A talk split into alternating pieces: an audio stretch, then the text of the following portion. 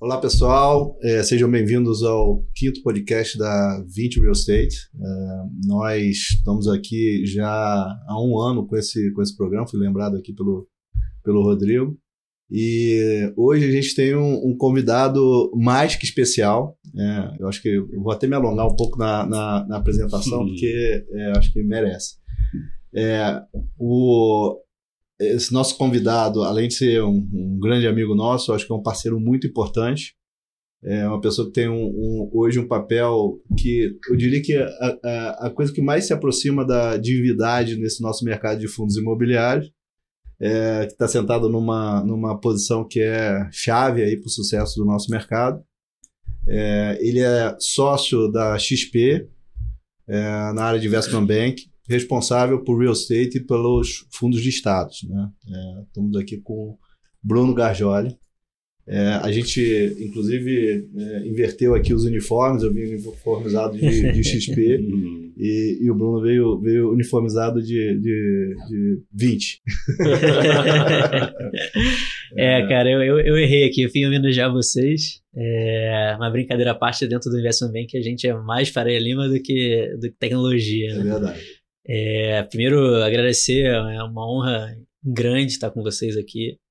É, quando eu não sei se vocês sabem, mas na retomada da, da indústria, quando vocês foram fazer a oferta do, do VISC, eu estava no sindicato. Eu estava em outro banco, inclusive, na época, mas eu estava lá. Então, é, participei dessa, dessa célula de algum jeito, ou tentei colaborar por ela desde o, desde o início. Eu Não, tenho, com certeza. Eu tenho um orgulho muito grande de chegar hoje aqui na casa que eu estou, inclusive representando a XP e conseguir, de uma forma ainda mais impactante, colaborar para a indústria, mas principalmente para essa célula que, que eu vi de uma forma nascer ali, antes meio, meio coadjuvante, né? E, e agora podendo ser protagonista com, ao lado de Você vocês. Sabe que eu pedi para o João é, ontem, ontem à noite levantar aí, é, é, a participação que a XP teve em todas as nossas ofertas de fundos imobiliários, né? E Cara, é, o número é impressionante, porque são quase 5 bilhões de reais em, em ofertas. Eu acho que a XP participou em, em, nas ofertas de todos os nossos fundos, né? talvez não em 100% das ofertas, né? precisa tirar férias também. Faz ou, tempo, ou atender, viu? Faz ou, tempo. Ou atender, ou atender, outros, né? atender os concorrentes. É. É, então a gente, a gente é, é em quase 100% dos casos, vocês estão presentes. Eu acho que é, isso, obviamente, tem a ver com a presença de vocês no mercado como um todo. Né? Eu acho que o market share que vocês têm é, nesse mercado de fundo imobiliário é, é, é inegável, inatingível, incomparável, vamos dizer assim.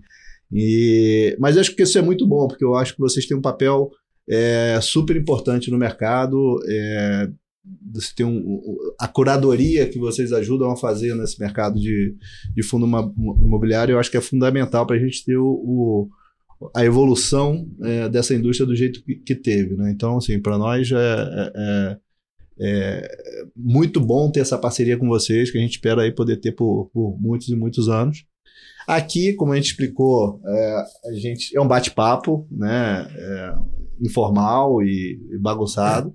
A gente, o João tenta organizar a gente, mas a gente sempre bagunça.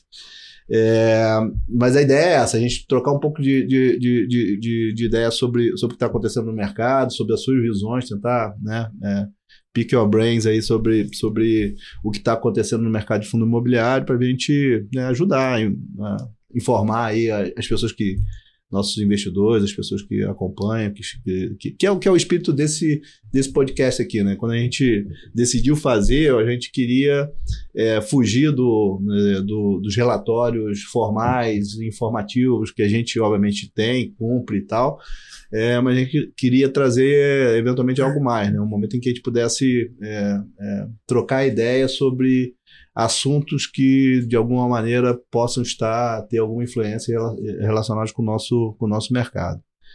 E aí, já dando né, o pontapé inicial aqui, é, a gente sabe que nosso mercado é um mercado que é, é muito cíclico e com é, cuja ciclicalidade é muito afetada, mais que outros segmentos, pelo, pelo ciclo de juros. Né? É.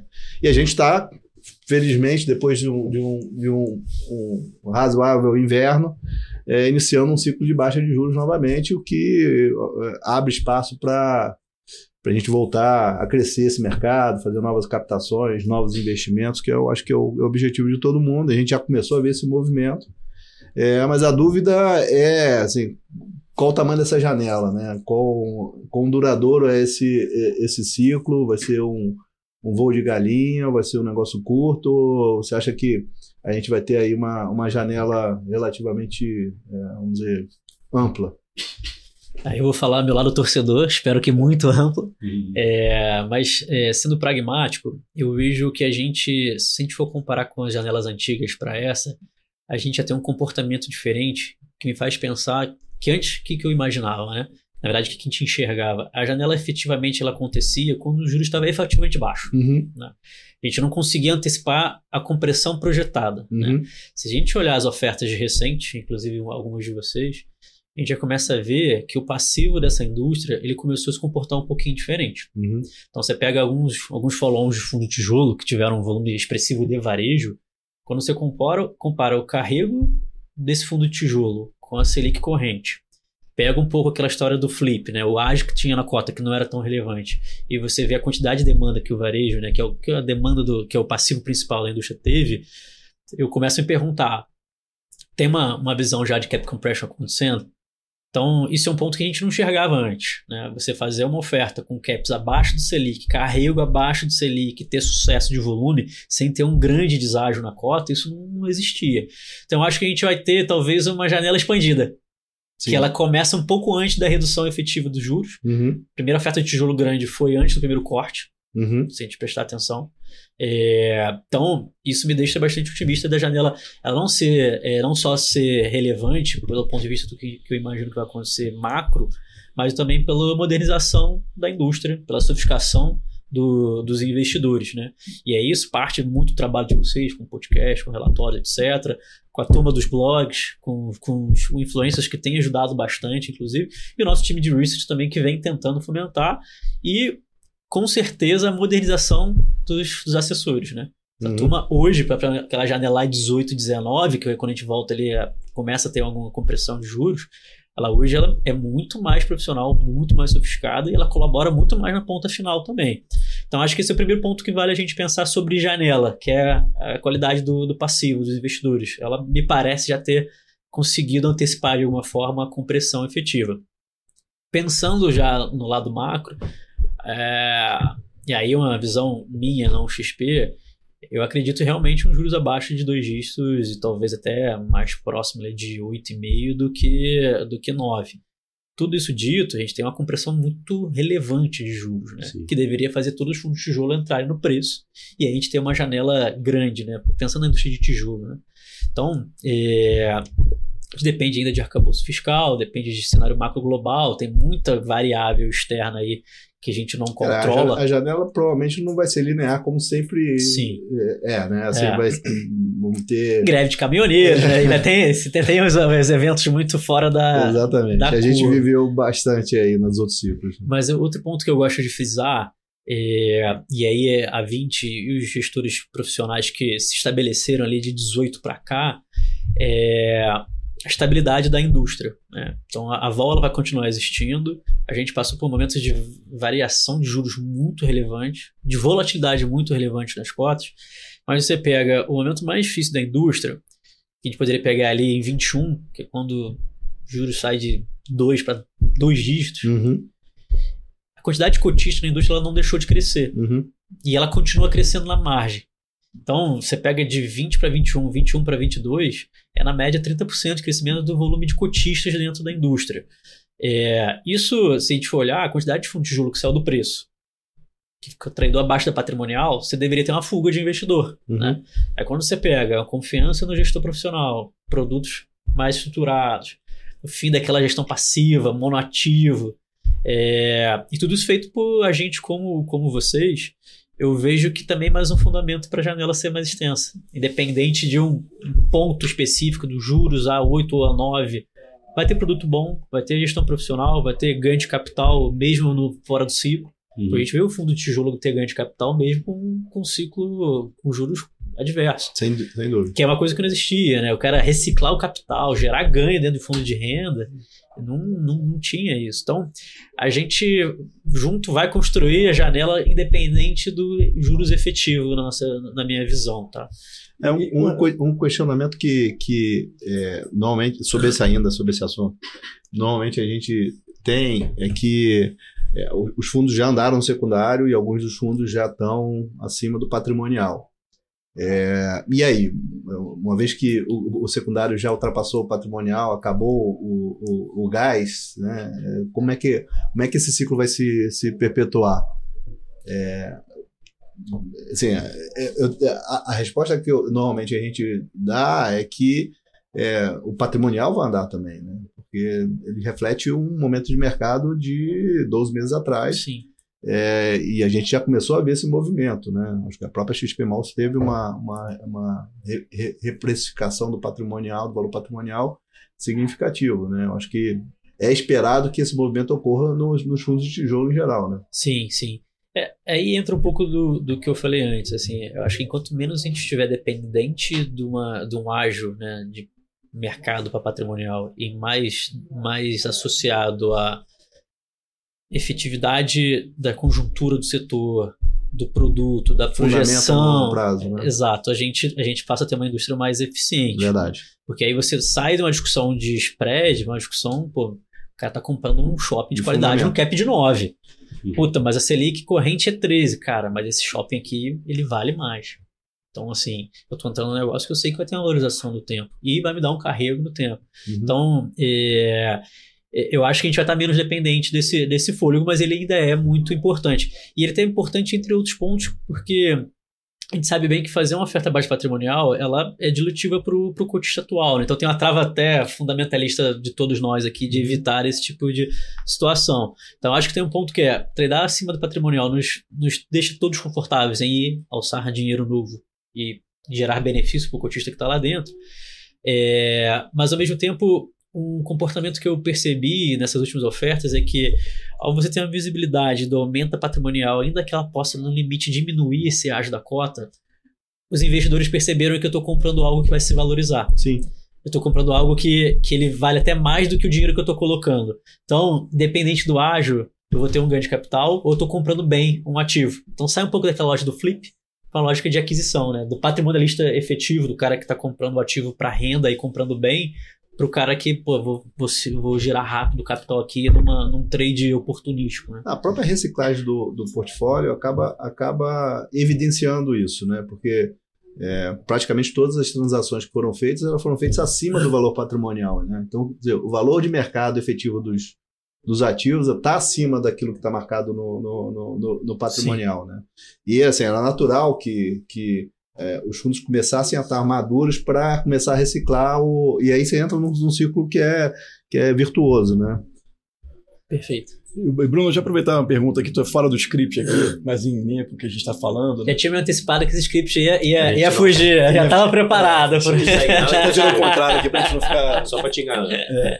O, quando a gente olha, né, o fundo imobiliário tem um pouco dessa história do vintage, né, que está um pouco vinculado à questão do, do ciclo de juros, né, que aí Sim. começa a possibilidade de abertura de janela, de captação, etc. A gente comentou aqui, você falou, né, do a primeira, última onda que tinha sido, tinha sido dos lá 2012, ele que terminou em 2013, 14 mais ou menos, e aí tinha tido muito fundo de monoativo, fundo de gestão passiva, gestores poucos profissionais e tudo mais. Aí vieram a onda agora recente, né, da última janela que teve, com os fundos multiativos, fundos maiores, mais relevantes, gestores mais profissionais, mas também teve uma leva grande de gestores que foram entrando nesse mercado. O que, que você acha, olhando para essa próxima janela, já que a gente está falando dela agora, o que, que você acha que tem de características diferentes? Tem algum lessons learned que a gente pode utilizar de coisas como lá atrás foi, olha, puta, monativo tem risco, gestão passiva não é bom para o gestor, para o cotista. O que, que dessa janela de agora, dessa última, a gente pode levar para ah. frente? Não, tem, tem um tripé que eu confesso que me assusta do passado que, que a gente evita e, na verdade, a gente foge, né? Que era um fundo sem gestor, a gente vai lembrar bem disso, porque era muitas vezes um consultor imobiliário com um administrador assumindo a responsabilidade. E o monoativo e a gestão passiva. Né? E esse tripé foi algo que a gente levou muito em consideração quando a gente apostou na indústria ali em 17 para 18, né? e aí efetivamente teve um volume de negócio 19 e, e, em diante. Né? Então, esse tripé a gente sempre usou como manto. Na verdade, tem um quarto elemento que a gente fugiu muito, que era o tal da renda garantida também, né? Você vai verdade, lembrar disso. Verdade. É, esse, esses, esses elementos a gente, quando foi ele, cara, vamos virar o canhão, vamos nos esforçar para engajar a plataforma para esse tipo de produto, a gente, a gente colocou como mantra. Isso aqui não pode acontecer de novo. E eu acho que a lição é essa que, que, eu, que eu citei um pouco antes da evolução do cotista, apesar do, de volatilidade. Lembrando, inclusive, que lá nessa, nessa janela de 12, 13, é, se vendia errado. Né? A indústria vendia o produto errado. Falava-se muito em renda fixa, inclusive. Né? E, e, não, não, se, não se dava foco à questão do risco de mercado. Né? O cara podia perder patrimonial, era um ativo negociado em bolsa. E então, é, até a forma de vender foi, foi sendo ajustada, e ao, ao passo que você conseguiu mostrar para o cara que tem vol, e a gente sempre defendeu que é uma vol teoricamente menor que BOV, né? E a janela de, de 20 com a pandemia, ela, ela provou, ela isso, provou né? esse ponto. Mas ela teve uma volatilidade de um cara que tem um perfil geralmente um pouco mais de renda. É, mas ao se deparar com produtos mais modernos e gestores profissionais, o cara de alguma forma aceitou essa vol. Então ele comprou quando o preço caiu, ele, é, para mim, essa é a grande indicação de que ele confia na indústria. Tem vol, eu posso até, inclusive, no limite perder patrimonial, mas quando eu vejo um bom ativo é, com vol para baixo, eu compro seguro esperando que, que isso em algum momento vá, vá é, ajustar no, no, tempo, né? Então, eu diria que dessa primeira janela, esses são os grandes aprendizados, assim, que a gente, pelo menos, é, é se abraçou para tentar ajudar a indústria a se modernizar, né? Naturalmente a gente dependia de gestores como vocês para concretizar isso em conjunto. Né? E pegando esse gancho até do Rodrigo da evolução da indústria, né, acho que a XP, obviamente, toda a força de captação, e a gente tem momentos de janelas fechadas que a gente viu agora, né? E, e, e, vocês acabam trazendo sempre essa criatividade. Acho que um exemplo do produto que foi foi o fundo setipado. Você está falando de volatilidade agora. Sim. Né? E acho que o setipado mitiga né, essa questão da, da vol, né? Por ser um fundo de balcão. Como é que você vê esse produto? É um produto que veio para ficar? É, foi momentâneo?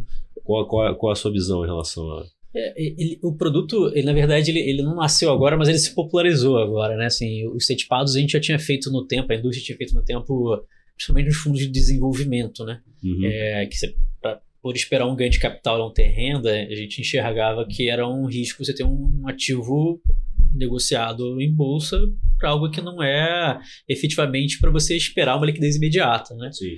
É, o que a gente fez foi uma adaptação do perfil do ativo que estava dentro do, do produto setipado.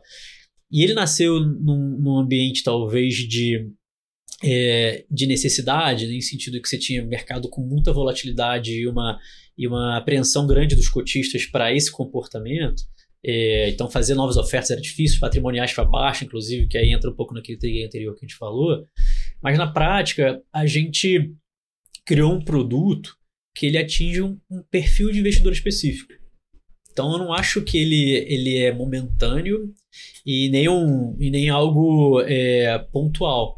A prática, assim, a gente. Não é explodente com, ah. com a não, volta dos, dos, do, do é mercado de Estado. Você acha que, que o CETIPADO vai continuar em paralelo, vai continuar. tendo demanda e tendo essa, essa demanda ela pode aumentar e diminuir ao longo do tempo, assim claro. assim como o Estado, é exatamente o mesmo, mesmo ponto. Mas o perfil de investidor tem um perfil de investidor específico que ele não quer estar associado à vol da cota a mercado. Esse é um ponto Perfeito. importante.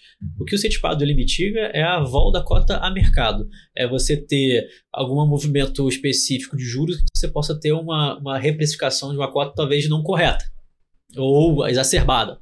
É, é porque até, apesar do.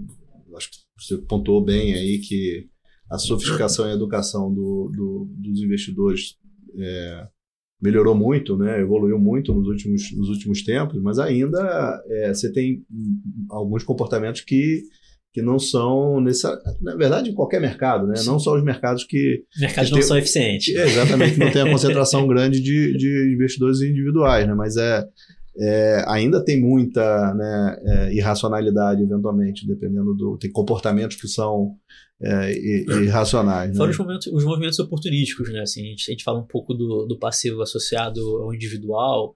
É, mas assim, a gente viu em alguns momentos alguns traders ali usando robôs para tentar puxar a cota para baixo, fazer o mercado não tradar no caminho de repente do outro. Então, assim, o cara fez oferta prometida, alocou da forma que, que foi prometido no, no, no, no da oferta, entregou o yield, a cota para baixo. Você vai ver lá, tem um robô tradando aquilo. Hoje em dia você tem o short. Então, pode ter também, como a liquidez na média é baixa, você fica mais exposto a esse tipo de oportunismo que gera distorção também.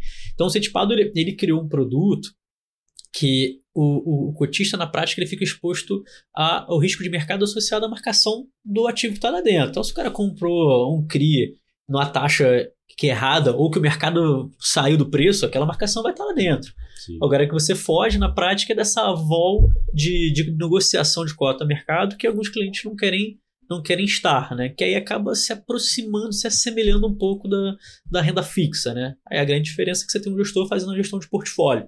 Né? Mas você continua tendo o MTM ali do, do ativo marcando o valor justo do, do, do, da patrimonial daquele, daquele fundo. Mas só concluindo a resposta, é, é um produto que, que ele, ele fica, a demanda existe. É, vai ter cotista que, ao, ao enxergar o fundo listado com oportunidade de ganho de capital, que ele vai migrar a demanda para lá, uhum. porque ele quer tomar esse tipo de risco. É, mas tem um cotista que ele não quer, ele não está ele não tá querendo tomar um risco de mercado, ele não está querendo um ganho de capital, ele está querendo surfar um portfólio de, de ativos de renda é, e surfar aquela renda, ter mais previsibilidade, né? É, então, assim, foi uma grata é, é, surpresa para a gente o, o efeito. É, é, obviamente que a gente foi aprendendo ao longo do tempo a modernizar o produto uhum. também. Até a própria liquidez, né? Vocês conseguiram fomentar o secundário também disso, né? A gente Sim, viu, teve meses na Bolsa que teve mais negociação de ser tipado do que de alguns fundos listados, né? Que, é, que esse é um ponto fundamental, né? Porque é, você fazer um produto setipado e deixar o cotista preso é um, é um risco, né? Então a gente teve que construir e investiu muito tecnologia, time, foco de todo mundo em ter uma liquidez para o cara que entrou ali no produto, ele, ele ter uma saída efetiva. Né? É, então, isso, isso implicou em uma série de iniciativas nossas para poder fazer com que o Coxis tivesse um produto com uma experiência positiva, né? E que fosse mais seguro para o cara também, que ele não ficasse ali enjaulado, né? Então, esse, esse é um ponto fundamental. O tem que ganhar uma cota, não uma algema, né? É, exatamente. Isso é, isso é, importante. Era, era o, o, nosso grande receio ao construir o produto. A gente precisava ter uma alternativa para o cara que quisesse sair efetivamente. E pensando aqui, voltando para os fundos listados, né? Pensando nessa nova janela, a gente viu, tiveram, teve oferta grande do segmento de logística, mas predominantemente a gente está vendo muita oferta de fundo de shopping. Né? O próprio XP Malls fez duas ofertas na sequência, o VISC ontem anunciou uma, a conclusão da, da oferta que tinha sido feita e já anunciou uma intenção de fazer uma nova oferta, convocando uma assembleia. A Red está numa fase final de alocação de uma oferta. A própria XP está coordenando uma oferta é, do, do, da Capitânia com Almeida Júnior. A Genial anunciou uma nova oferta, todos eles de shoppings. Né? Uhum. E a gente olhando para trás, a gente vê que tem algumas ondas no fundo imobiliário. Né? Você teve ali o pós-pandemia, logística foi beneficiado por conta do, do e-commerce crescendo, desenvolvendo, então teve muita oferta de logística. Os juros começou a subir, a inflação subindo, aí vieram os fundos de papel que dominaram as ofertas de emissões. Dá para a gente falar que agora shopping é a bola da vez? É engraçado isso, eu tava pensando, refletindo sobre esse ponto. Né? A, turma me deu um gabarito para me preparar, viu, galera? Então eu tava raciocinando em cima disso. É muito parecido com a janela de 18, 19, se a gente for pensar, né? A onda começou por shopping também. É, na época eu vejo o seguinte, né? A gente precisava criar produtos que fossem mais fáceis de compreensão para a gente tirar um problema de visão do, do mercado sobre fundo imobiliário. Né? Então muita gente se machucou então tinha que fazer um produto que fosse o, o mais fácil possível do mercado entender o risco, compreender.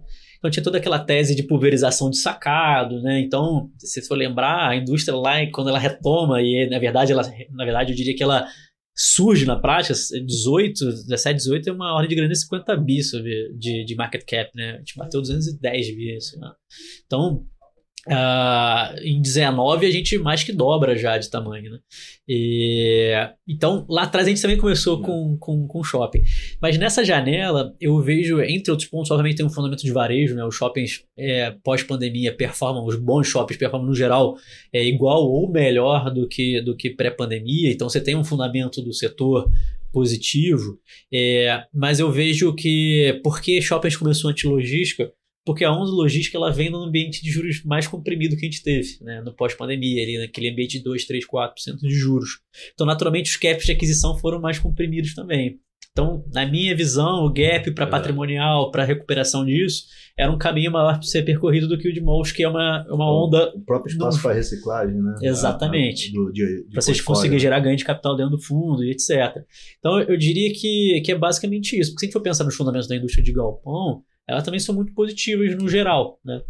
Então eu acho que tem um fundamento aí do, dos caps de aquisição no geral e naturalmente os yields que são, que são os carregos ali desse, desses fundos, mas é, foram os fundos que entraram primeiro no preço, bom fundamento, mas eu acredito bastante que logística é, já, já tem oferta, inclusive, no mercado, é, mas eu, eu acredito que o tijolo no geral vai ter uma boa performance. Andar, é, é, é assim, os segmentos eles os fundamentos não se recuperam de, de forma linear, né? Perfeito. Então, perfeito. vai ter uma sequência, provavelmente. Né? Acho que logística provavelmente é o, a bola da vez depois, do, depois de shopping. Agora, é, a indústria brasileira é muito fragmentada, né? Você vê, sei lá, é, a indústria de REITs americana talvez seja 65 vezes maior do que a brasileira e a gente tem talvez cinco vezes mais fundos aqui no Brasil. Essa estatística é, é, é. Que, que, dá indignação em todo mundo aqui. Né? É, não faz o menor sentido isso, né? Até porque a gente vê é, como os fundos que ganham tamanho, que ganham escala, como eles também ganham qualidade, né? É, em todos os aspectos. Né? Perfeito. Conseguem comprar melhor, conseguem ter uma melhor equipe, conseguem ter os melhores ativos, conseguem captar melhor, liquidez. e aí é um ciclo liquidez, é um ciclo virtuoso.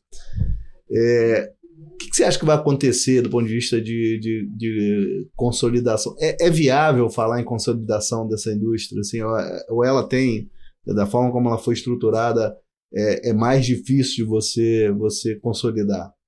É, eu confesso que eu tenho uma dúvida sobre essa estatística, que é, eu nunca consegui fazer separação e eu não, eu não vi alguém que tenha feito, que é a, a quantidade desses fundos que são de gestão profissional e a quantidade de fundos que são a gestão de patrimônio de famílias, vamos falar assim. Uhum. Lembrando que tem uma parte que é até um dos focos, digamos, do, do, do, do governo para tentar mitigar de alguma forma a questão fiscal do, da, da indústria, né? Mas Fora isso, eu concordo que a pulverização ela, é muito grande e se acaba tendo produtos com, com porte muito pequeno e pouca liquidez, né? que você gera um risco natural ali para a indústria, para o cotista, etc também vejo isso pela, pela um grande ponto que eu, que eu percebi ao longo do tempo. Assim. Então, até 2000 e, esse é um ponto que eu sempre cito. Assim, até 2019, a nossa capacidade de entender a indústria era maior do que o tamanho da indústria. Então, assim, dos bons produtos, vamos falar assim. Né? A partir do momento que, é, é, que esse mercado se expandiu, você incentivou muito a gente novo a tentar fazer novos produtos mas os agentes do né, fomentadores, os captadores, não cresceram na mesma velocidade. Então o cara foi tentando captar de alguma forma e não conseguiu ter escala no, no todo. Né? Então são fundos que ficaram ali numa, numa zona cinzenta perigosa né? e que naturalmente já são hoje fontes de, de algum tipo de consolidação. Né? Os grandes uhum. players já estão fazendo essa, absor essa absorção. É, ponto que a gente até falou um pouco mais cedo, assim, eu vejo também a, a mudança de regulação é, mais um ponto de incentivo, incentivo, a isso. Então, se a necessidade de ter uma quantidade maior de cotistas, que seja ali o 500 que é proposto hoje em dia, é, ele vai ele vai de alguma forma impulsionar a necessidade de você criar soluções para esses fundos que não necessariamente eram até gestões patrimoniais, mas eram family and friends ou, ou uhum. club deals que precisam de uma solução. E acho que uma das grandes soluções é você juntar com grandes fundos. Né?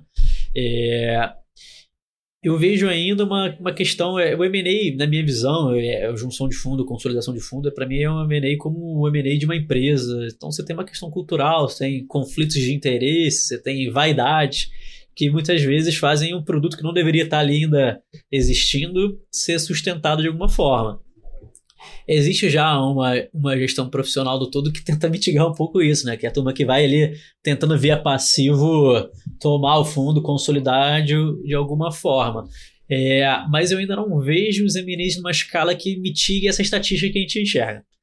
De, de uma, assim, pô, você projetar um ano para frente, você acha que a gente vai tornar, vai conseguir equalizar esse delta entre patrimônio e quantidade de fundo em relação à indústria mais madura?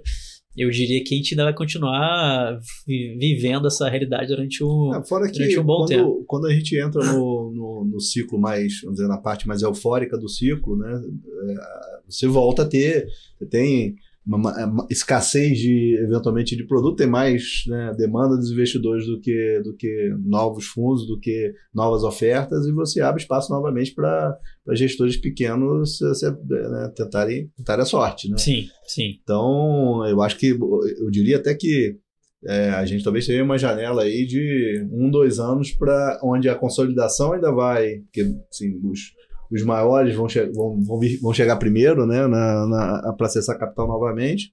É, e, e acho a, a janela de oportunidade para consolidação vai estar tá aí nesses primeiros dois anos. Porque depois, se, se de fato o ciclo for, for longo e a gente tiver aí um, um cenário de juros é, é, mais baixos, né, a gente vai voltar à situação de, de né, falta de, de, de ativo. Né? Esse, esse teu ponto é, é, é interessante, assim, me faz pensar até se a gente pegar no ambiente do, de juros avesso e mercado fechado, a consolidação foi até pequena, né? Pensar a quantidade de deals que aconteceu. Sim, sim, sim. sim. Em um momento de maior pressão, né? Sim, sim, sim. É, ainda que a gente não tenha o, a janela efetivamente aberta como todos gostaríamos, a intenção de ou a projeção de ser algo positivo já reduz um pouco essa, essa, essa pressão da consolidação. Agora, o outro ponto que você falou que eu também acho importante é a gente já tem hoje, diferente da janela lá de, de início de 18, e pensando na janela agora, um tirou uma janela de 23, 22, 23, é, players consolidados e principalmente fundos consolidados, né, que vão ter acesso a follow-on mais rápido do cara menor. Uhum. E vão ter acesso a ativo mais rápido. Então, isso de fato vai, vai gerar uma frustração nesses, nesses fundos menores que têm maior dificuldade de, de, de crescer e ter acesso a capital. Que pode ser, sim, de novo, uma. Aí vem a, a realidade se impondo, né? O cara, puta, o juros vai fechar, eu vou conseguir voltar a acessar. Quando o cara vai tentar, vem alguns os fundos maiores primeiro captando e o cara não, puta, não conseguir, vai tentar tudo que é jeito ali. E ainda acho que essa regulação vai pressionar a turma, porque você cabe um pouco daquele, ah, vamos fazer um Family Friends aqui, eu construo o fundo, depois eu vou para uma base dilatada de cotistas. Isso é um ponto que aí eu acho que até talvez é, é, seja um perigo para a indústria, porque tem uma eficiência fazer esse esse club deal na largada, maturar, criar um histórico de, de, de fundo e depois você acessar o mercado seria, com produto já maduro. Né? A, a, evolução natural do mercado, né? À medida que, que, a, que a educação e a sofisticação do, do, dos investidores continuasse a evoluir, né? É, a gente acho que tem um espaço enorme para ter produtos com características diferentes de renda, né? Em que, eventualmente, se a gente tiver essa, essa regulação, você vai, vai, vai ser um inibidor para esse para essa evolução, né? Sim. É... Acho, acho que é só explicar, de repente, para quem está em casa, né, que não está tão acompanhando no dia a dia, né, o que, que a gente está falando aqui dessa mudança, né? Na verdade, saiu uma medida provisória, ou seja, foi executada pelo, pelo executivo, né, pelo governo, que, entre outras coisas, ela colocou a imposição que, para a isenção fiscal do fundo imobiliário valer para a pessoa física, como já tinha a questão dele só poder ter 10% das cotas, o fundo ser negociado em bolsa, eles incluíram inclusive a questão de ser efetivamente negociado em bolsa, mas a questão dos 50 cotistas se transformando em 500 nessa proposta do governo. Mas é uma medida provisória que só tem efeito a partir de 1 de janeiro, desde que ela seja aprovada vai ter que tramitar no Congresso e tudo mais. E a gente vendo até hoje manhã conversando sobre isso, né, que já tem até o relator né, dessa, dessa projeto de lei é, já é, sugerindo aí uma redução desses 500 para 300, né, que é o número de investidores que estão sendo colocados. Então, só para. Talvez o ponto de, de maior dúvida dessa, dessa medida provisória seja justamente a outra parte, né? Como é que você define o que, que é efetiva negociação, é. né? Sei lá, por exemplo, os fundos setipados, é, alguns fundos setipados da XP têm um volume de negociação razoável, até maior do que alguns fundos de Estado. Sim, né? sim. É, o que, que, o que vai caracterizar o fundo ser efetivamente negociado? Né? É, um, o horizonte um, de tempo, giro, o volume mínimo, né? tem uma série de questões aí que precisam ser é. esclarecidas. Né? Mas aí voltando para o ponto que a gente estava falando aqui, né? porque acho que só para poder esclarecer isso para quem está em casa, mas então essa questão do se for 200, 300, 500, número que final que for, é, esse ponto que o Leandro comentou, né? Você acha que isso vai atrapalhar é, o início de várias estratégias? A gente pode dar um exemplo de casa, né? O VISC começou lá atrás, num contraciclo em 2014, com menos de 50, 60 investidores. Assim, é um fundo pequeno, um fundo é, dedicado a um investidor que estava olhando um contraciclo de mercado com o mercado sim, fechado. começaram com menos de menos de 100 cotistas. Menos de 100 cotistas. Não, e, e esse, essa, e, esse aumento. De alguma forma, é, são produtos. É uma estratégia que você mitiga um pouco o risco do, do, do investidor é, não qualificado ou individual, né? Porque à medida que você pega um gestor qualificado ou profissional, constrói um fundo, né? Teoricamente, é um investidor que tem uma capacidade técnica maior, um conhecimento técnico maior para para tomar decisões, tomar risco, etc. Você consolida o fundo, você cria um histórico. E aí depois você vai para a base é, pulverizada, você mitigou o risco de quem entrou depois, né? Quando, quando você tem a obrigatoriedade de ter já pulverização na largada tão dilatada, você pode estar criando ali um fator de risco para o investidor é, é, pessoa física que não que, que não talvez, tem um... talvez uma solução simples para essa questão é, aí fica a sugestão até para o relator da, da medida provisória, é você, você criar um, talvez uma, um, um prazo de enquadramento né, para o fundo, né? porque aí você engloba esse fundo que nasce como um fundo é, para investidor profissional, seja um fundo de desenvolvimento, seja um fundo que vai ter uma saída a mercado é, lá na frente quando os ativos estiverem maduros com uma listagem Sim. efetiva e aí você realmente o fundo vai ser um fundo pulverizado com com um volume de negociação grande, né? É, dois, três anos e, e que o fundo possa se enquadrar, né? Então... Momento hashtag fica a dica. Fica é, a dica, fica a dica. Eu vou aproveitar o gancho e dar uma, uma dica também. Eu acho que tem a questão do beneficiário final também, né? Seu, seu, você seu pode ter 10, 15 investidores, mas são fundos que na, na prática representam milhares de cotistas, né? Então, você pega a primeira derivada ali, né, o beneficiário final do, do investidor, na prática está um fundo representando um, um, passivo ultra pulverizado, né? Então, é, acho que tem, tem bastante tema assim para ser debatido. É você tem fundos que, que têm o capital pulverizado, que por uma questão de estrutura da operação investe no ativo através de um outro fundo, né? Exato. E aí você eventualmente, se você não não excluir isso, fizer essa exceção desse caso, você eventualmente vai estar prejudicando milhares de cotistas Exatamente. que estão em cima, no fundo de cima. Né? Acho que esse é um excelente ponto também. Agora, o, você falou, a gente falou aqui de consolidação, de número de fundos, de esteira, de novo, de novo ciclo, né? Acho que talvez você esteja sentado numa da, da, das cadeiras é, mais é, de mais difíceis é, administração de, de, de pressão, né? porque, né, de certa forma, vocês têm lá uma esteira de produtos que vocês têm que definir e você tem todos os gestores do mercado é, ligando para você. É, no final, a gente vai até para os outros gestores deixar o, o o WhatsApp do Bruno para quem não tem. Estou à disposição, pessoal. Estou à disposição. é, como é que é a lógica dessa decisão, né? O que, que vocês levam em consideração na hora de definir a esteira do ano, né? Assim, é, como é que é esse processo decisório, como é que é essa discussão? É, conta um pouquinho do segredo pra gente, pra gente até poder né, se enquadrar e gabaritar aí. Vou, vou contar, mas eu vou contar o mercado inteiro. Não, brincadeira à parte, cara, assim, acho que o grande ponto, o primeiro critério é produto. Né? Então acho que é produto bom, com uma boa estrutura de gestor por, por trás, é o que a gente vai dar sem preferência. É, é, ou a gente vai desejar ter, né? Então aí na prática, é, é, obviamente que o gestor tem que querer fazer negócio com a gente, né? É, nem todo gestor, a gente brincadeira, mas todo, todo gestor quer fazer negócio com a gente. Mas a gente gostaria que todos que a gente gosta quisessem. É, então, produto é, é, o, é o primeiro Existe ponto. isso? É, opa. a gente gosta, só pra deixar claro, tá? Tamo junto. Com certeza, com certeza. Ninguém é unanimidade. É, é ruim né? da cabeça doente do pé. Né? mas produto, para mim, é, é, é, o, é o fundamento principal. Então, e a janela de mercado vai decidindo pra gente a gente vai, na verdade, tentando ler mercado, acho que esse é o grande ponto, é a bola de cristal, né? Assim, a, a regulação, ela, é, a 160 ela mudou algumas coisas, mas a gente ainda não foge de um prazo de, dilatado de estruturação que você vai para o público amplo. E aí você fica na bola de cristal. Daqui a dois, três meses, né, onde é que vai estar juros? Onde é que vão estar os cotas? Onde é que vai estar a demanda? Como é que vai estar o gap entre a B e o CDI? Você vai ter mais demanda por IPCA? Você vai mais demanda no CDI pensando nos fundos de papel? Que tijolo vai estar no preço? Então, assim, é, é um modelo preditivo lá que eu brinco que é o nosso algoritmo humano, que a gente fica debatendo diariamente e tentando projetar qual é o portfólio mais eficiente para a plataforma né, tentando unir o interesse novamente do, dos gestores, mas principalmente é o que, que atende a demanda, o que, que vai gerar valor para o investidor final, que é o nosso, que é o nosso cliente ali na, na, na ponta final. Então, essa, essa bola de cristal é super difícil de, de acertar.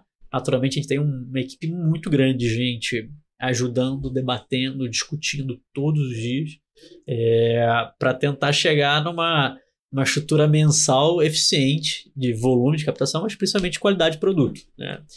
É, eu, eu, fico, eu fico satisfeito quando olho do que a gente fez nos últimos anos e vejo que a gente, a gente conseguiu fazer um volume muito grande de negócio com um índice muito baixo de problema efetivo para o cotista final. Né? Então, isso, isso, isso faz confiar na nossa esteira né? e, naturalmente, nos parceiros que a gente tem. Uhum. Porque no final a gente está vendendo sempre uma gestão profissional de alguém, né? A gente faz uma diligência de portfólio, a gente olha tudo, a gente faz, é, obviamente, uma análise muito forte para evitar, mas na prática a gente tem que confiar na gestão profissional de um, de um gestor, né? Assim que a indústria funciona, né? não é só na XP. E, então entra no, no crivo de selecionar os, os produtos, selecionar os parceiros e tentar acertar as janelas, né?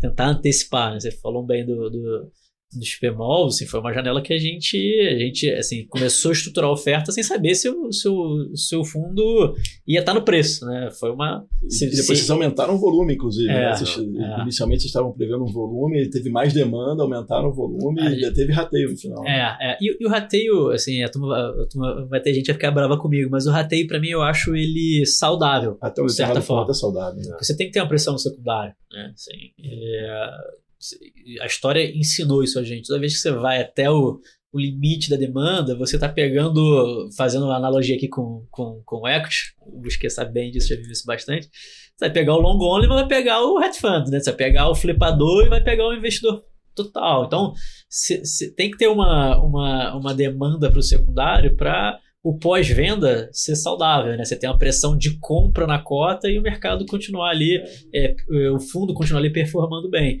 Mas a, estruturação efetiva, ela muitas vezes ela é uma tomada de risco de nós como gestores de vamos começar a trabalhar aqui, mas pode ser que a gente não lance oferta, porque não entrou no preço, a janela não estava certa, não vai ter demanda. É, então é, é um pouco do nosso, nosso, que eu brinco com o nosso algoritmo humano ali tentando acertar a previsão de mercado. Né? E, e com relação ao perfil de investidor, né? Porque no final a XP tem uma base de varejo né, muito relevante, mas até mesmo como a gente estava falando mais cedo, a gente teve um, a nova base de investidores vindo ao mercado, né? Assim, dessas ofertas recentemente fundos até de equities e hedge funds, inclusive, estão vendo já de sim, novo. A gente teve sim. já, inclusive, demanda nessas últimas ofertas desse tipo de investidor. Mas também fundação, né?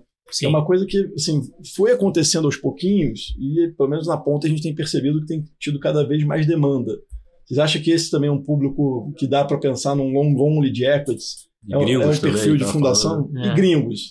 É, fundação eu enxergo como long only, o, é, mas tem outros perfis de profissionais que eu vejo mais oportunísticos. Se a gente olhar a janela de 2020, é, pós-pandemia, com, com juros mais comprimidos, a gente, isso é uma estatística que pouca gente sabe, assim, a gente tinha mais distribuição profissional do que varejo. É, tudo bem que os FOFs, eles eram, eram bem ativos na época também, mas você tinha muito gestor de equity, multimercado. E na época eu via muito uma questão também de liquidez versus produto. Então você tinha muita liquidez nesses fundos e você não tinha ainda no, início, no final de 19 início de 20 tantos IPOs de empresas uhum. para você. Então o cara, o cara tinha que olhar para novos bolsos, né? Mas se você olhar agora, você não tem essa liquidez exacerbada lá de trás e já tem esse cara de novo surfando. Mas é oportunista, é o cara que sabe que, que, o, que o preço do o múltiplo do ativo ali tá, tá comprimido, então ele tem, tem um espaço, na verdade está dilatado, então ele tem um espaço para compressão. ele sabe da qualidade do ativo, ele, ele vê um pouco de, de ágio sobre, sobre cota, então ele, ele tenta fazer um play talvez um pouco mais oportunista. Fundação eu vejo mais fundamentalista ou mais de, de longo prazo. O gringo é um bicho difícil de, de explicar, assim. O, o gringo ele sofreu muito com REITs fora do Brasil e sempre foi uma, uma dificuldade desse cara entrar. Aí vou pegar um gancho até é, ajudando aí a, a dinâmica, né? É, mas a 175 ajuda muito isso também, né? Porque ela é uma normalização mais perto do que a legislação lá fora. Uhum. Então, ela torna o gringo talvez mais é, atraído pelo, pelo fundo imobiliário no, no, no, Brasil. E talvez a segregação de cotas também uhum. seja um, um, ponto que ajude esse cara é, é, é vir pro, pro, pro passivo. Porque você disse que das classes, né? das classes. As classes de cotas. Né? A 175 ela permite você ter divisão classe, de classes, subclasses de cotas. E, e, sempre, eu, eu, sempre vi uma dificuldade do gringo vir Um, porque eram fundos no geral ou com pouca liquidez, ou com passivo que algumas vezes gerava uma volatilidade não correta ao produto. Né? Assim, é, é, eu não esqueço, em 2020 a gente teve fundo com mais de 50% de caixa tradar 150 reais, na base 100. O cara começou com 100, tá tendo 150 e tinha 50% de caixa. O preço estava errado. E, o gringo, eu, eu, eu via o, profissional em geral e o gringo principalmente, é, um pouco avesso né, a, a essas características. Mas o mercado também veio evoluindo, né? Alguma, a própria possibilidade de, de, de short, é um pouco que não tinha naquela época Sim. ainda, Sim. É, já é, ajuda a diminuir esse tipo de distorção, né? Porque naquele momento o, o institucional ou o gringo via isso e não podia fazer nada porque Exato. não podia shortear, mas Exato. é eu acho que hoje em dia tem mais. É, e, assim, obviamente talvez não tenha liquidez que o mercado de, de, de equities é, é, tenha, mas já é um passo, né? Sim, sim. Mas você acha que o fiscal também atrapalha? Assim, porque o gringo ele tem a situação oposta da pessoa física brasileira, né? Porque ele é tributado no rendimento e é isento no ganho de capital. Sim. E os produtos aqui, pela legislação, você tem que distribuir 95% do resultado. Né? Ele acaba tendo uma tributação maior, né? Será que se tivessem produtos mais de ganho de capital eventualmente não demandasse os 95% de distribuição, ou que a legislação mudasse, né, que você pudesse ter a isenção para o gringo do imposto de renda. Isso, de repente, não daria uma turbinada? Ah, sem dúvida, sem dúvida. Assim, acho que a tributação mais eficiente ajudaria. Eu acho que enquanto o delta de juros local, com, com juros né, referente ao, ao, ao, país do cara, principalmente o americano, tiver compensando essa tributação, ele naturalmente vai vir. Não é, a, gente, a gente não está convergindo para esse cenário, né? A gente está é, tá distanciando um pouco desse, desse cenário. É, mas acho que no final é, é, um pouco do que o Busquet falou, é, que é a maturação dos produtos. Então, à medida que a gente tem fundos grandes que performam, que têm liquidez, isso naturalmente vai atrair o, o, o gringo. Esse é, esse é o cara que absorve hoje é, a demanda do, do gringo. Ela é muito pontual nesses, nesses grandes plays, nesses grandes produtos. Né? Fundos é, até, até índice, né? É, até fundos passivos, né? É, Acho que, é, assim, à medida que, o, que, os, que os, os fundos locais crescem em tamanho e em liquidez, eles naturalmente acabam entrando no radar de, de ETFs, de fundos, de fundos passivos, Exato. de índices Exato. e e aí isso tem um efeito que é positivo, né? Aumenta ainda mais a liquidez e tal. Né? Esse é um ponto até que eu ia falar. Cara, como é que você. É, você está falando né, da nossa indústria, né? Do, do, janela de 18, né? Voltando lá em 2012. Fundos, os fundos são cada vez maiores, mais diversificados. Como é que você enxerga, assim, se você pegar, tá falando de REITs, né, o mercado de REITs foi crescendo também, tem maior até que exponencialmente, né? Assim, hoje é um mercado de um trilhão de dólares. A gente está falando de hoje de 200 bi né? De reais. Onde você acha de reais? Onde é que a gente pode, onde é que a gente vai chegar, assim, nos próximos cinco anos, assim, pegando os próximos dois, três anos de janela? Porque agora os fundos vão cada vez fazer oferta. A gente falava de uma oferta lá de 300 milhões, uma oferta, era uma oferta grande, é, né? É.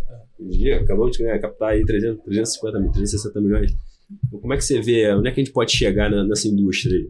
Esse é um algoritmo mais difícil que o mensal, você puxou, você puxou. Mas brincadeira a parte, assim, é, Primeiro, eu, eu, eu imagino que a janela do ano que vem, tudo mais constante com juros abaixo de dois dígitos, a gente vai ter uma janela que o, a oferta de um bi vai ser mais comum. Né? A oferta próxima de um bi de real vai ser, vai ser mais comum. Até porque as plataformas aí, não só as FIO, cresceram. Né? A gente cresceu muito. Né?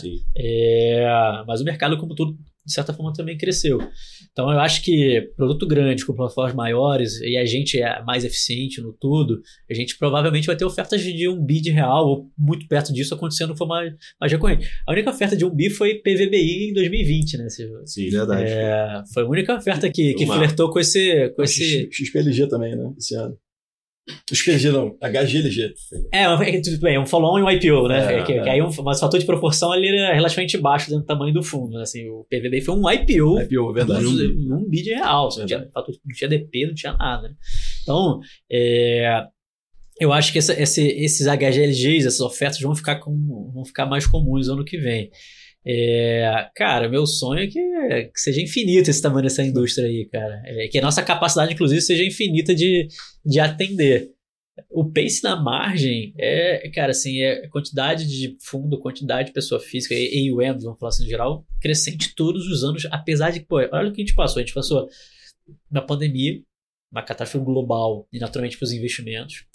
A gente passou é, na sequência, vocês vão lembrar, início de 21, a gente tinha uma oferta junto, inclusive, uma, uma discussão fortíssima de tributação de fundo imobiliário, e aí não tinha uma limitação de 500 cotistas, etc., tributar a, a indústria, naturalmente gerou vol na, na, nas cotas. Depois a gente teve uma inversão de juros enorme, depois a gente teve inflação fora do esperado, e a indústria só cresceu. Né?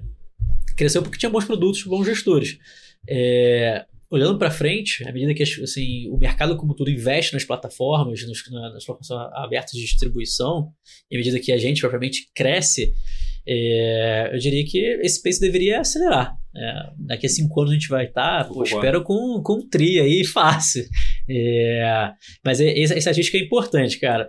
2021 é 30% médio de crescimento do volume de investidores. O mercado com muita oscilação. Né? Uhum. É, então, mercado a favor, a gente deveria ter um pace mais forte. Você mencionou aí o crescimento das plataformas. Acho que uma das, assim, das experiências que a gente pôde viver, talvez mais interessante, foi acompanhar né, do lado de cá é, a evolução e o crescimento da XP, né, do, ou do, dizer, do ecossistema XP. Né? A gente via é, pô, a gente lembra de visitar agente autônomo com um escritório pequenininho e o, hoje é um escritório gigante, mudando de escritório com um, volume super de... Qualificado, super qualificado. de produto. É, é, é, o que, que, mudou de lá para cá e como é que mudou a relação de vocês aqui que, vamos dizer, é, centralizam e fazem a curadoria com, com, com os escritórios?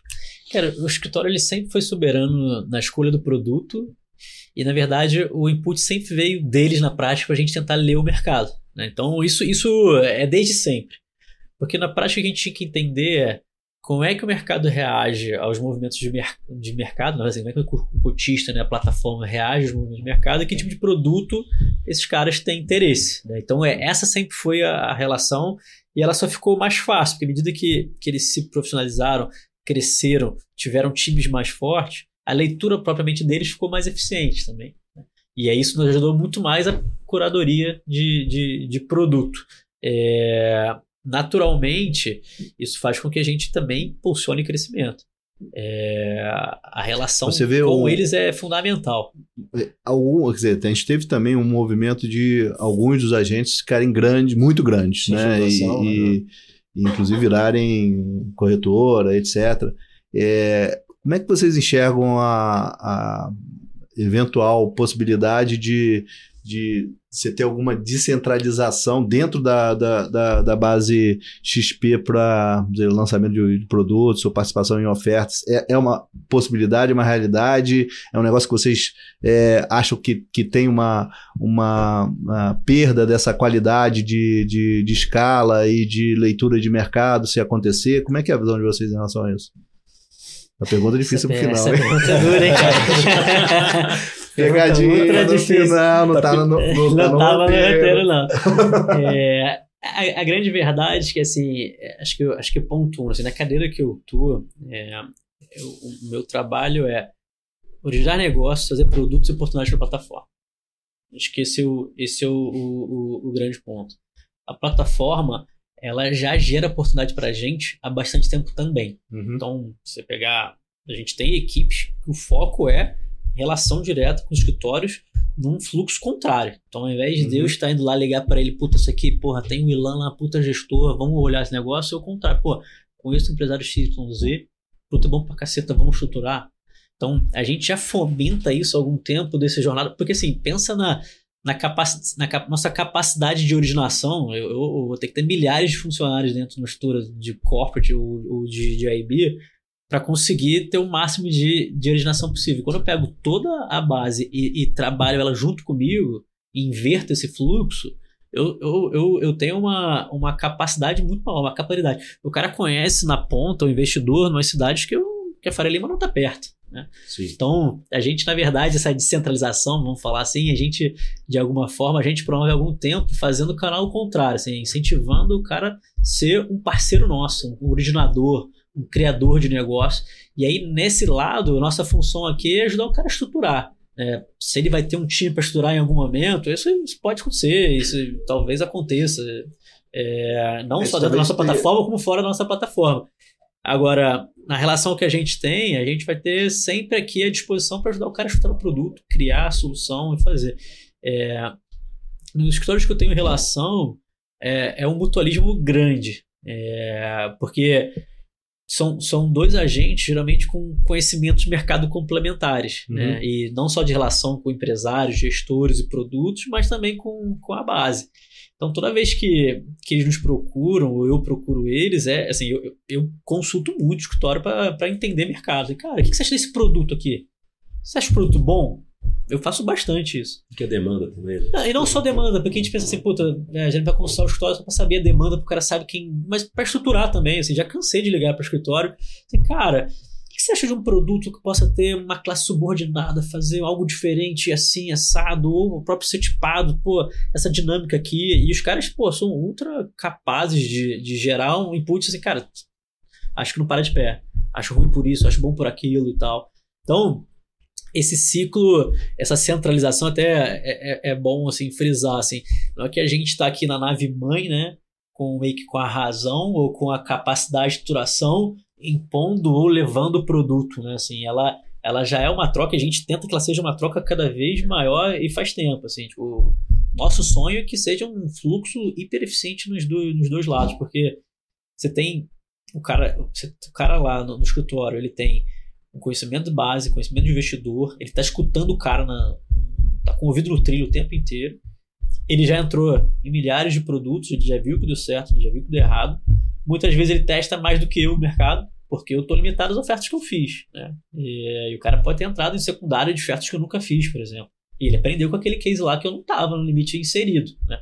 Então, conhecimento que está lá na plataforma, assim, se a gente conseguir destravar, destravar todo ele para ele ser uma fundamentação para a gente, ao invés de a gente ser a só a gente ser a fundamentação para eles, aí a gente tirou a gente tirou todo o ganho que a, que a plataforma pode gerar para o mercado, assim, na minha, na minha visão. É, para o pro, é, pro mercado, isso me faz, assim, a gente tem acompanhado é, uma intensificação da atuação de vocês também em M&A, né? E essa capilaridade da, da das plataformas, ela para originação de oportunidades, é, é, imagino que, que, seja super importante, né? Sim, sim. É, é como é que é, é, é, assim, eu acho que com, com a atuação em M&A vocês acabam fechando um, um, ciclo de mercado, né? Porque vocês têm né, o pulso do mercado, do mercado de capitais, Sim. Né? e ao mesmo tempo você tem ali é, é, transações privadas, vocês acompanham de perto as transações privadas, se envolvem e tal. Mas vocês estão enxergando a atuação de vocês é, é, em M&A é uma aposta importante? Vocês querem é, é, aumentar? Tudo, tudo na, na, na, na, companhia a gente tenta pensar num, num ecossistema. Né? Uhum. Né? E aí esse ecossistema sempre se retroalimentar de alguma, de alguma forma. E naturalmente o M&A, pensando em fundo, em fundo listado, imobiliário, os fiagros de infra, ele é um, um, ponto, parte de CRI, né, parte de renda fixa e parte de M&A são os dois pontos complementares à indústria de, de, de, de fundos. Né. É, isso isso para a gente é um, uma estrutura ultra estratégica. É, se você for pensar a correlação entre captação de fundo e, e transações de M&A, ela é 100%.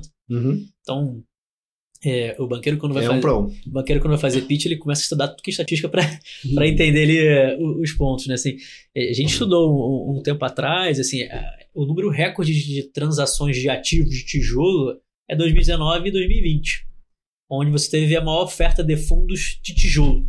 2020 é a maior oferta histórica, mas quando você pega na proporção tijolo, essas duas janelas são as de maior proporção. Tinha uma guerra de ativos por ativos. Tinha uma guerra de ativos. E aí, quando você olha as transações, a grande maioria, o ponto final é o fundo imobiliário.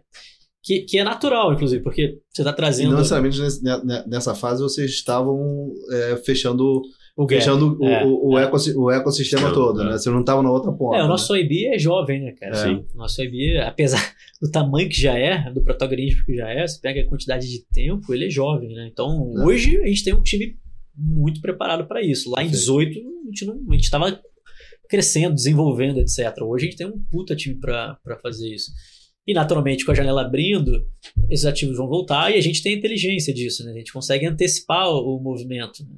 É, na prática, assim, nesse movimento de malls, eu consigo enxergar antes do, do, do mercado na prática, né? Porque eu tava, eu tava ali estruturando, tava vendo, eu enxerguei a demanda, eu enxerguei no sentido de a plataforma tava mostrando isso pra gente. E aí, naturalmente, se torna eficiente para propor uma transação, para você criar um, um valor para o mercado. Né? É... E aí entra um pouco a inteligência de repensar produtos, recriar lógica. Um negócio que me deixa muito na cabeça, voltando até um ponto que a gente falou antes, é, pô, mas as ondas do shopping, depois vem logística, depois vem office e tal. A gente não tem efetivamente uma indústria de properties, né? Os nossos fundos de properties no geral são fundos de offices, né? Verdade. É, então, essa é uma modernização. Você pegar, de repente, um fundo de logística, transformar num fundo próprio. Você pegar um fundo de office e transformar num fundo de properties. Né? E nisso você destravar valor, criar solução e, e aí destravar M&A, etc. Então, o que eu brinco é, é o fluxo de informação que a gente tem ali na, na, na, companhia nos dar a chance de pensar em soluções talvez antes do mercado ou de uma forma mais completa para o mercado. É, e, e, fica agora a minha, minha hashtag dica para vocês aí, para a indústria, assim, a nossa indústria de properties, ela, ela assim, o que mais se assemelha são os fundos de, de, renda urbana, que é inclusive que vocês têm, né? Que tem, tem ali uma diversificação, Sim. você tem loja, você tem é, clínica, você tem setores diferentes, etc e tal.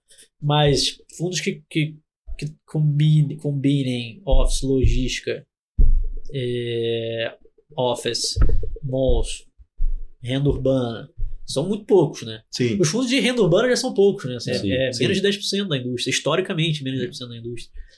Se for pensar em segmentos que hoje não estão no mercado que é, poderiam estar, o que, que seriam suas, suas, suas principais apostas aí de novos segmentos? Boa, boa pergunta. Eu acho que, eu acho que saúde tem muito pouco, né? Uhum. É, um, é uma indústria é, que o mercado ainda não conhece tão bem, mas é, assim, acho que eu, eu, acho que um, hedge fund de saúde é um negócio que eu vejo assim que, que poderia existir, né? Ou um, um renda urbana de saúde, né? Combinando uhum. hospitais com outras classes, etc. Uhum. É, acho que um ponto que a gente, ainda, a gente ainda precifica muito mal, e aí talvez. A gente se faz muito deparo Estados Unidos Brasil, né? É, gringo Brasil, mas não necessariamente a nossa indústria ela é capaz de ter o mesmo performance de lá, dependendo da classe, mas a renda residencial, né? Assim, Sim é, é, é, o cap mais, é, é, é, o cap mais fechado da, da, da, indústria mais madura e aqui a gente não tem o produto. Né? Uhum. Né? E, e assim, eu ainda sinto dificuldade de, de enxergar a demanda, entender.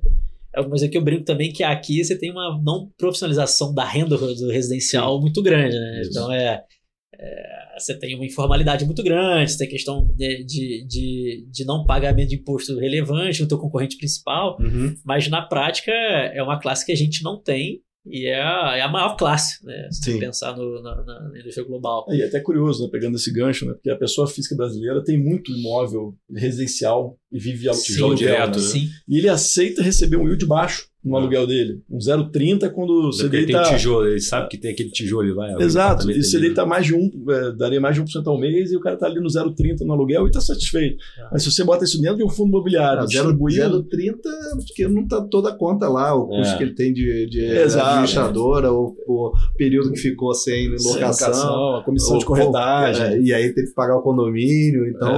É. Ou não ajuste aluguel, né? Que é Mas no fundo imobiliário ele ainda... Se você vai tentar fazer uma oferta, como você falou, né, para esse investidor, ele tem um pouco de resistência, né, porque ele compara um pouco o shopping, o escritório, ele não tem essa percepção dentro do fundo imobiliário, mas na física o cara tem. É, né? é. Curioso isso. É. é. mas eu acho, eu acho que esses ciclos que a gente vive, e a gente estava falando agora um pouco sobre isso, assim, cara, a pandemia foi um negócio. A gente estava até conversando, eu estava falando com o Rodrigo, né?